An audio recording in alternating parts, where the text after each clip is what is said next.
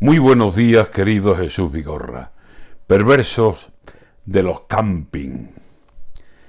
Por los anuncios que veo y por lo que muchos cuentan, los camping de hoy en día no son los camping que eran cuando algunos intentamos la aventura campinguera. Hoy dicen que son algunos hoteles de cuatro estrellas, con saunas y con jacuzzi, restaurantes de primera, piscinas climatizadas, nada que ver con aquellas acampadas que veíamos con la playa siempre cerca. Así lo entiendo.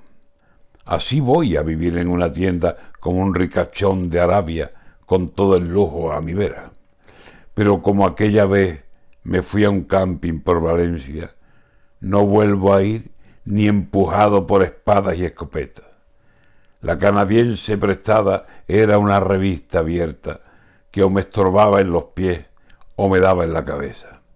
Y el suelo del camping, ¡ay!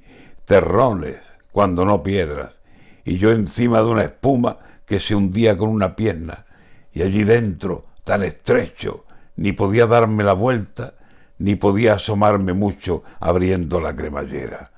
El amanecer, Dios mío, como un faquir se despierta, que si él clavado de pinchos yo maltratado de piedras. La noche dormida allí era peor que despierta. Era el diario de Cádiz atado con cuatro cuerdas, donde a veces alumbraba poca luz de una linterna, mientras le pedía a Dios coger sueño como fuera. Cuando levantaba el sol y había que dejar la tienda, me enderezaba por partes para no partirme en piezas. Así que de camping yo no tengo buena experiencia.